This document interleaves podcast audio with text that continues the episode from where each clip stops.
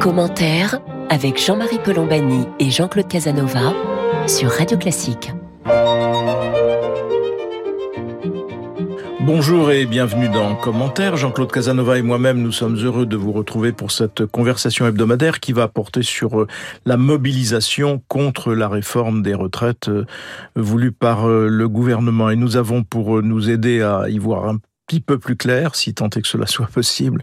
Éric Le Boucher, bonjour Éric. Bonjour. Éric Le Boucher qui est éditorialiste au journal Les Échos et également dans le journal L'Opinion. Merci donc Éric d'être avec nous.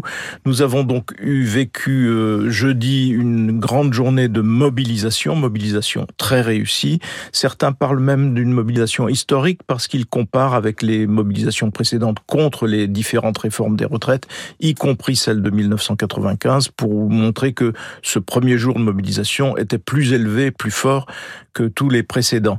Donc euh, c'est un bon point pour les syndicats qui, pour une fois, depuis fort longtemps, étaient unis dans leur démarche et qui euh, convoquent pour le 31 janvier prochain une nouvelle journée de protestation.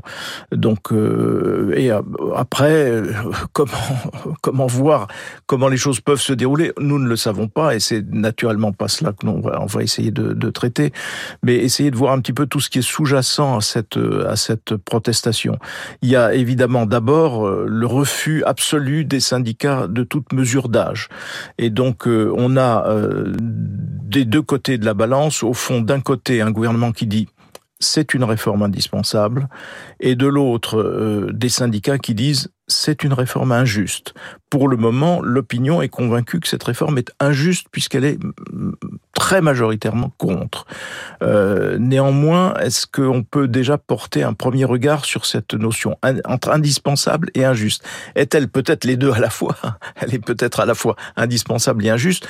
Elle est peut-être aussi indispensable ou moins nécessaire dans l'immédiat, mais euh, pas si injuste que cela. Donc, euh, comment vous regardez-vous cela, Éric Le Boucher? Ben, Votre dernière proposition, elle est, elle est indispensable au sens où il y aura un déficit qui sera pas gigantesque, une quinzaine de milliards par, par an, qui peut paraître euh, dérisoire par rapport aux sommes qu'on a pu euh, ensevelir avec la Covid ou, ou, ou contre l'inflation.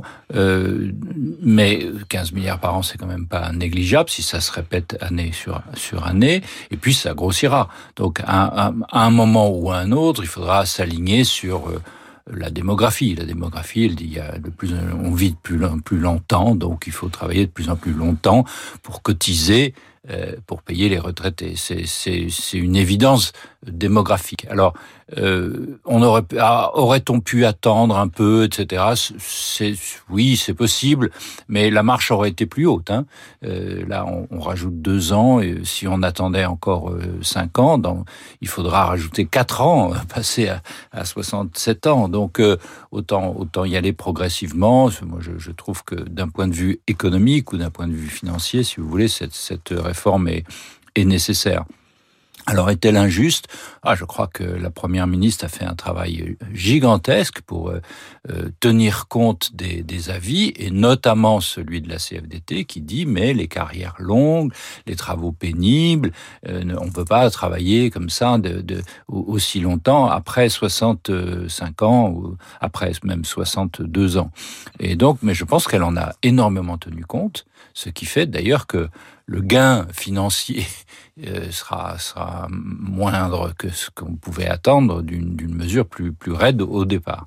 Et donc, je, voilà, vous avez raison, elle est indispensable, nécessaire euh, et, euh, et plutôt juste plutôt juste. Mais Jean-Claude Casanova, est-ce que vous partagez oui, cette première approche? L'avis d'Éric, c'est une réforme plutôt juste et, et modérée, puisque 60% des gens partiront à 64 ans et 40% ne partiront pas, partiront au-dessous de 64 ans et avec des niveaux de retraite plus élevés et des prises en compte de toute une série de facteurs. Alors donc, euh, supposons qu'on ne fasse strictement rien, hein, qu'on qu soit dans le statu quo, qu'il y ait une victoire totale de M. Martinez et que le gouvernement renonce.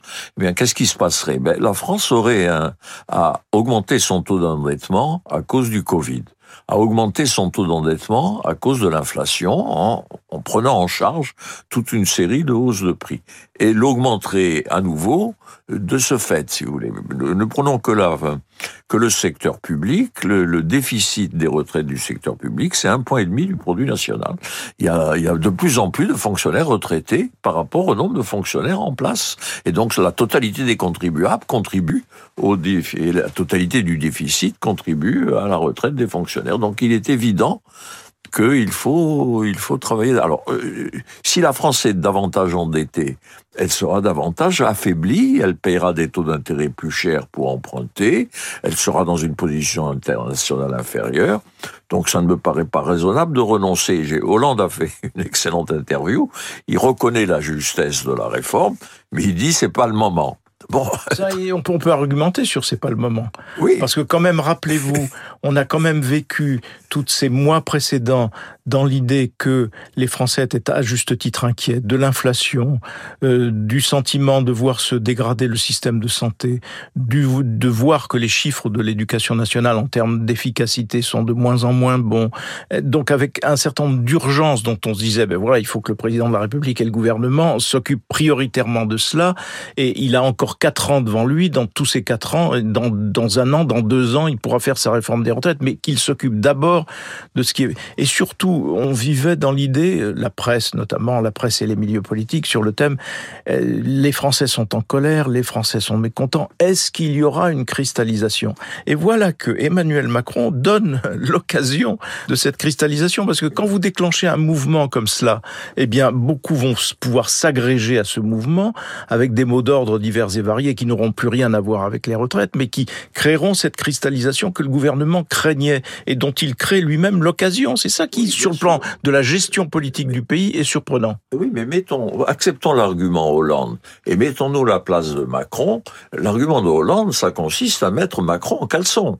C'est-à-dire, ça consiste à dire au président de la République, vous avez pris, vous avez été élu en prenant un engagement électoral, vous avez une majorité sur ce point au Parlement où vous pouvez l'obtenir par le 49-3, il faut renoncer. Autrement dit, il réduit Macron à Chirac. Non, pas renoncer, à zéro. Pas renoncer, pas renoncer, le, le, le, considérer. oui. Mais oui, mais Il, part en 2027, donc en 2025, il pouvait encore faire sa réforme des retraites. Oui, Jean-Marie, mais, mais, oui, mais plus on attend, plus il faudra monter de marche d'un coup. C'est ça le truc. Et donc refaire une réforme des traites dans, cinq ans, euh, le, successeur de, Macron, bah, il aura apporté euh, l'âge de départ à 65 voire 66 ans. C'est mathématiquement fait par la démographie. Euh, on ne peut pas mettre sur le dos des salariés, des, des jeunes aujourd'hui, euh, on en est à 1,7 aujourd'hui de par rapport aux, retraités. On va passer à 1,3, c'est-à-dire presque à 1 pour 1, pas loin. Donc on peut pas mettre un retraité sur le dos de chaque enfant. Ça, fait lourd, quoi. C'est pas possible. Ça veut dire qu'en gros, euh, on prend la moitié de son salaire pour le donner aux retraités. Non. Donc euh, il faut faire les choses maintenant et autant les faire graduellement comme c'est le cas. C'est une réforme graduelle. L'autre argument quand même qui n'est pas négligeable, c'est euh, pourquoi, euh, Emmanuel Macron et la droite d'ailleurs réclament cette, cette réforme avec insistance? C'est que les retraites coûtent très cher en France et le système est très généreux, mais on ne peut pas le laisser glisser parce que les marchés financiers vont s'interroger et douter de, de, de, de la France. C'est pas négligeable avec le taux d'endettement qu'on a. Euh, c'est très cher. Les taux d'intérêt montent. Madame Lagarde a indiqué cette semaine qu'elle allait les monter encore. Donc l'endettement coûte de plus en plus cher. C'est pas du tout négligeable. C'est beaucoup d'argent qui part comme ça, si je puis dire, dans les mains des, des, des, investisseurs étrangers. Euh, autant faire les réformes pour pas le, leur donner cet argent. Mais il y a un effet aussi qui est peut-être lié au quoi qu'il en coûte, puisque l'argent est arrivé en masse au moment de la crise du Covid et les gens se disent bon ben là on nous parle d'un déficit de 15 milliards qu'est-ce que c'est par rapport à, au quoi qu'il en coûte justement? Donc ça biaise peut-être le raisonnement. Mais je voudrais en venir sur euh, la notion de travail parce que donc euh, quand euh, Nicolas Sarkozy avait fait sa réforme avec Eric Woerth en 2010 tout le monde acceptait l'idée que travailler plus pour gagner plus le travail le mot d'ordre travailler plus parlait à tout le monde. Aujourd'hui quand on dit il faut travailler davantage on se heurte quand même à, un changement assez profond, me semble-t-il, de la relation des Français, pas seulement des Français d'ailleurs, au travail. Et donc, euh, travail qui veut dire relation au travail, veut dire aussi conditions de travail. Et objectivement, les conditions de travail dans beaucoup de métiers sont, sont dégradées, à voir le nombre de burn-out qui sont signalés ici et là dans, les différentes pages des journaux. Je veux dire, donc, euh, le fait que les conditions de travail soient euh, un obstacle au fond à l'idée on veut travailler. Non, on veut plus travailler plus. On veut travailler peut-être autrement, on veut peut-être travailler mieux, mais on ne veut plus travailler plus. Et ça, c'est un changement assez profond. Donc ça, c'est un vrai obstacle sur la route d'ailleurs de, tout gouvernement. Eric. Mais c'est combiné à la revendication en même temps d'accroissement du revenu. Les gens veulent des revenus plus élevés et d'accroissement de la dépense publique. Les gens réclament davantage d'infirmières, euh, davantage de soldats, davantage de canons, davantage de policiers, etc. Donc, euh, je ne comprends pas comment on veut réduire la quantité de travail. Réduire la quantité de travail, c'est réduire le produit. Si on réduit le produit, on réduit le revenu. Donc, euh, je ne vois pas pourquoi on laisse l'opinion s'enferrer dans la facilité, dans la contradiction. Si, le principe de contradiction devient un principe politique, euh, la, France devient le pays le plus ridicule d'Europe, parce que quand même, tous les autres pays européens ont résolu quasiment le problème les Espagnols à 67 ans. D'ailleurs, Emmanuel Macron était en Espagne et, il y avait un certain nombre d'articles de journaux dans les journaux espagnols qui disaient mais nous on aimerait bien venir à 64 ans parce que nous sommes à 67 ans. Éric Le Boucher. Oui, moi je partage tout à fait ce, au fond ce, grand ratage qu'il y a de, des partis politiques en général et peut-être même des intellectuels à, ne pas du tout enfin, expliquer la période. La, la période, elle n'est pas facile la période est très difficile. On a des crises énormes, on a des crises sanitaires, on a une crise euh, géostratégique, militaire, technologique, parce que la, technologie, les Européens n'en ont pas, ils sont dépendants des Chinois et des Américains. On, a des crises énormes et les Français ne veulent pas l'avoir. Une crise, ça signifie faire face à une crise, c'est comme une guerre, si vous voulez. C'est comme si on était dans, dans c'est le cas de le dire d'ailleurs, on est en face de, de multiples guerres. Donc, on ne peut pas vivre dans le coton quand il y a des guerres. On ne peut pas s'en tenir à la défense euh, du pouvoir d'achat, de des conditions de travail, de la voiture, euh, des vacances et, de tout. Il y a, une difficulté à expliquer que les temps sont durs et que lorsque les temps sont durs, eh bien Malheureusement, il faut faire des efforts. Ça, c'est le grand ratage français qui ne veut absolument pas voir la réalité extérieure. On est quand même en France à avoir des lycéens. Quel pays? On va avoir des lycéens dans la rue pour manifester pour des retraites, alors qu'à 1000 kilomètres, il y a des enfants qui meurent dans le froid, sans, chauffage, attaqués par les, les bombes russes. Enfin, dans quel monde on vit? Bon, et alors sur le travail, parce qu'en même temps, cette espèce de douleur, de malheur français s'explique par des raisons fondamentales qui sont compréhensibles. C'est là où c'est très difficile. C'est, le en même temps. Les Français ont tort et en même temps ils ont raison. Euh, je, oui, le travail est, est devenu étrangement euh, délaissé, plus intéressant, refusé, euh, contesté. Bah, il y a des raisons fondamentales. C'est vrai, je pense que le travail aujourd'hui d'employés dans les grandes entreprises, comme euh, encore plus dans l'administration, est devenu un travail, euh, allez, je vais employer un gros mot, mais un travail chiant. Les gens sont, sont des numéros et, euh, et, on leur fait remplir des tableaux, on leur fait remplir des tâches, c'est très taylorisé et c'est on, on les écoute plus. Et donc il y a, y a une vraie interrogation à, à sur le travail employé, alors que le travail ouvrier, d'une certaine façon, est redevenu plus intéressant. Et le travail euh, d'artisan serait très intéressant aujourd'hui. Mais malheureusement, l'éducation nationale n'en fabrique aucun. Donc, euh, euh, il y a ça, c'est l'autre échec, c'est le. Ce sont les groupes privés qui fabriquent, qui, qui, préparent les, les artisans. En effet, vous l'observez dans la montée depuis une vingtaine d'années des entreprises de produits de bricolage. Ça veut dire que les Français après leur retraite ou pendant leur activité, travaillent dans leur logement. Et dans beaucoup de provinces que je connais, l'état des maisons, l'état des jardins, l'état de la France s'améliore considérablement par une quantité de, par une quantité de travail. Et c'est, incontestable. Et là-dessus, il y a un problème de réflexion sur la nature du travail à, à mener. Mais l'idée que, il y a aussi un autre drame français qui est le problème du commerce extérieur. Les Français importent beaucoup plus qu'ils n'exportent.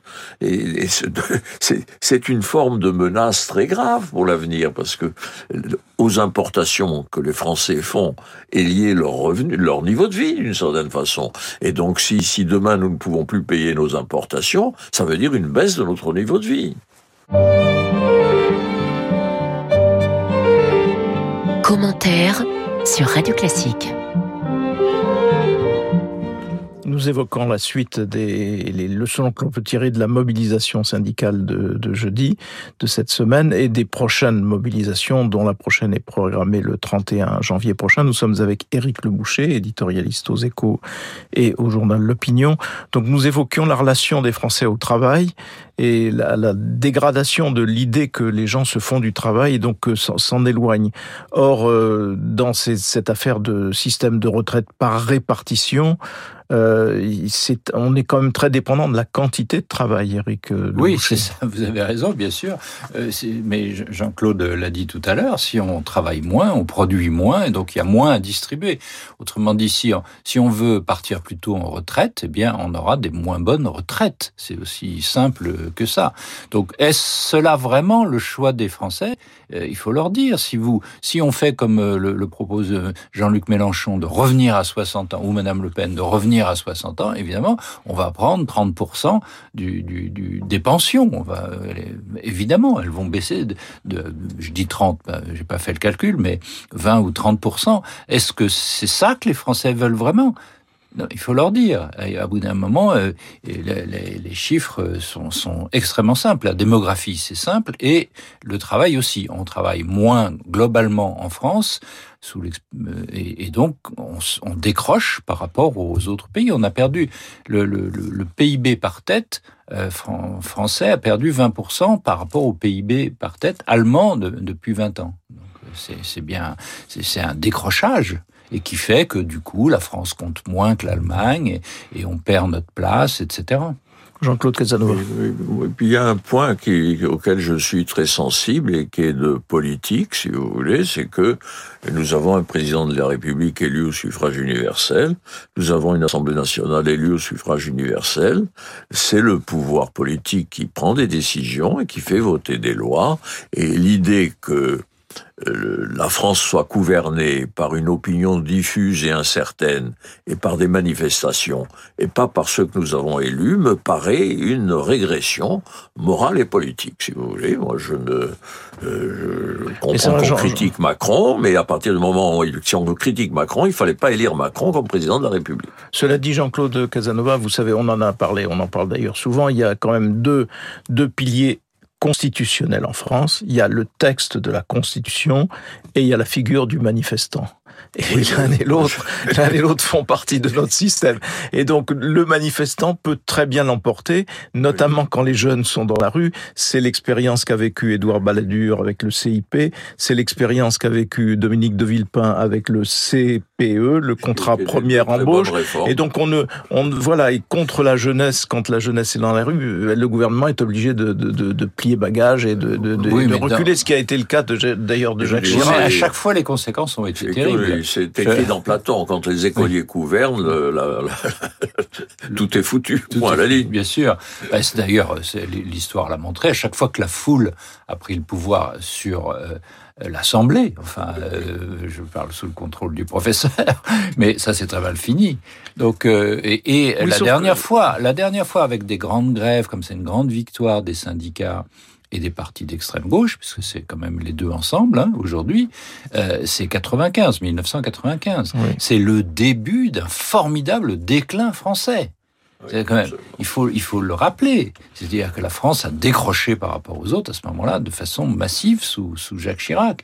Et, et, donc, on a eu le chômage qui est resté plus élevé que partout ailleurs. Alors qu'aujourd'hui, on est en train de créer énormément d'emplois. Vous voyez, au fond des choses, euh, moi, ce qui me frappe, c'est, euh, on parlait du travail, de la qualité du travail, etc. Il y a aussi une autre chose que les Français, ne, je, je, leur reproche, c'est de voir tout en noir. Tout en noir. L'avenir est noir. ils sont pessimistes, profondeur pessimiste. alors que, alors, il y a de quoi, il y a, y a des catastrophes qui leur tombent sur la figure, il va faire plus chaud, euh, la, technologie, euh, Poutine, bon, je comprends très bien. Mais enfin, en même temps, euh, il y a d'une part toute une France qui s'est réveillée, celle des jeunes diplômés sont incroyables, euh, créer des, se prendre en charge, créer beaucoup d'entreprises. On crée en France énormément d'emplois. C'est vrai qu'il y a une effervescence, il y a une effervescence en France un peu partout avec euh, ce que l'on appelle des start-up, mais qui est aussi une, vraiment un, mouvement très profond de, de, de, jeunes notamment qui lancent des entreprises, qui prennent des initiatives, donc, qui donc conquièrent des parts qui, de marché sur une des France qui marche très bien pointus. et elle elle est aspirée vers le bas par euh, les autres euh, qui sont, on comprend leur malheur. Hein. Encore une fois, on peut reparler du travail, on peut reparler des revenus, etc. On comprend leur malheur, mais pas au point d'en devenir extrêmement pessimiste et de se calfeutrer sur eux-mêmes, et de ne pas voir que le monde est difficile et que donc il faut, euh, il faut se mettre à courir et pas, et pas à s'arrêter. Jean-Claude Casanova. D'autant que les, les, Français, les Français de qualité productifs émigrent à l'étranger. Ils ont joué un grand rôle dans les nouveaux vaccins, dans des entreprises étrangères, et nous, et nous importons des ouvriers non qualifiés qui, qui posent des problèmes sociaux en France. Oui, ça c'est d'ailleurs l'histoire euh, de, de, cette chercheuse qui venait de Hongrie, qui a essayé de s'installer à Montpellier, qui a été en gros refusée par euh, les, les, les, scientifiques locaux et qui s'est expatriée du coup aux États-Unis et qui est à l'origine de la fameuse euh, les ciseaux d'ADN euh, oui, et de, de, ce qui va donner les vaccins à ARN messager. Sûr, Donc, en effet, c'est une bonne illustration de la façon peut-être ultra, peut-être trop corporatiste dont le, le, la, la, France fonctionne. Mais ça aussi, c'est un des, un, des, un des gros sujets euh, qui, qui perdurent d'ailleurs et que, que les gouvernements ne, ne parviennent pas à, à résorber. La France a une. Si l'on compare le président Macron à ses collègues euh, anglais ou allemands des, des, des dernières années, l'homme politique français Macron est supérieur euh, au premier ministre anglais et au chancelier allemand qu'il y a eu. Donc euh, la politique française n'est pas en si mauvais état qu'on dit. On peut beaucoup discuter un certain nombre d'imperfections. Enfin, la France est bourrée de talents. De même. Prenons le cas de l'université. L'université américaine n'a pas de limite d'âge. Donc je connais des professeurs d'université français qui partent à la retraite, qui partent enseigner dans des universités Bien américaines. C'est totalement idiot.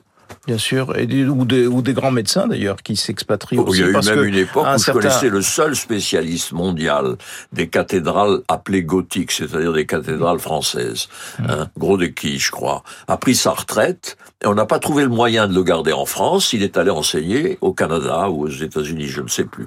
Donc c'est le cas. Nous avions le seul savant le seul grand savant mondial en ces matières, et à cause de ses prétendues limites d'âge, nous l'avons perdu pour aller dans une, une université. Alors juste, juste pour terminer, et on va revenir peut-être au terrain, euh, Eric, je ne sais pas comment vous voyez les choses, mais il me semble que dans les syndicats, l'unité syndicale est forte.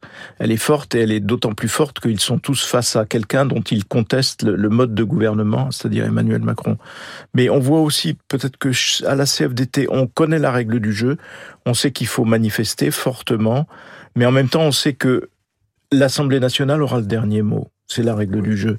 En revanche, il y a d'autres syndicats, je pense notamment au nouveau secrétaire général de Force ouvrière, qui veulent au contraire enclencher des, un, un véritable processus de blocage du pays pour que, obliger que la, la, la réforme à, à, à, être retirée. Donc ça, là aussi, on ne sait pas vers comment va pencher la balance. On ne sait pas. C'est vrai qu'il y a la tentation de la foule, là, pour reparler comme ce qu'on disait tout à l'heure, les lycéens, les, les, syndicats contestataires, voire révolutionnaires, les partis, évidemment, le, les part, le parti de Mélenchon, tout ça va pousser pour que ça se passe mal, oui, si vous voulez, que ça dérive. Je rappelle euh... que les agitateurs de 68 ont provoqué les élections législatives les plus à droite de l'histoire oui, oui, politique ah ben, bien sûr, dès, dès, que le désordre s'installe, absolument, le verdict des Français. Plus il y a de drapeaux rouges et plus il y a le butin de vote de droite. Oui, et là, en l'espèce d'extrême droite, parce que la droite n'existe Oui, plus. Et en c'est ça. espèce comme vous le d'extrême droite, oui, Voilà. bien sûr. Voilà. Si Donc, les, les- voilà. les manifestants, les soutiens de Marine Le Pen sont de plus en plus nombreux, quoi. Voilà, mais on va arrêter sur cette volontaires ou involontaires. remarque de Jean-Claude Casanova. Merci Eric Le Boucher de nous avoir accompagnés aujourd'hui. Je rappelle qu'on peut vous lire chaque lundi dans l'opinion et chaque vendredi dans les échos. Voilà. Merci à vous toutes et à vous tous de nous avoir prêté attention aujourd'hui. Jean-Claude Casanova et moi-même, nous vous remercions. Nous vous donnons rendez-vous samedi prochain pour une autre édition de commentaires.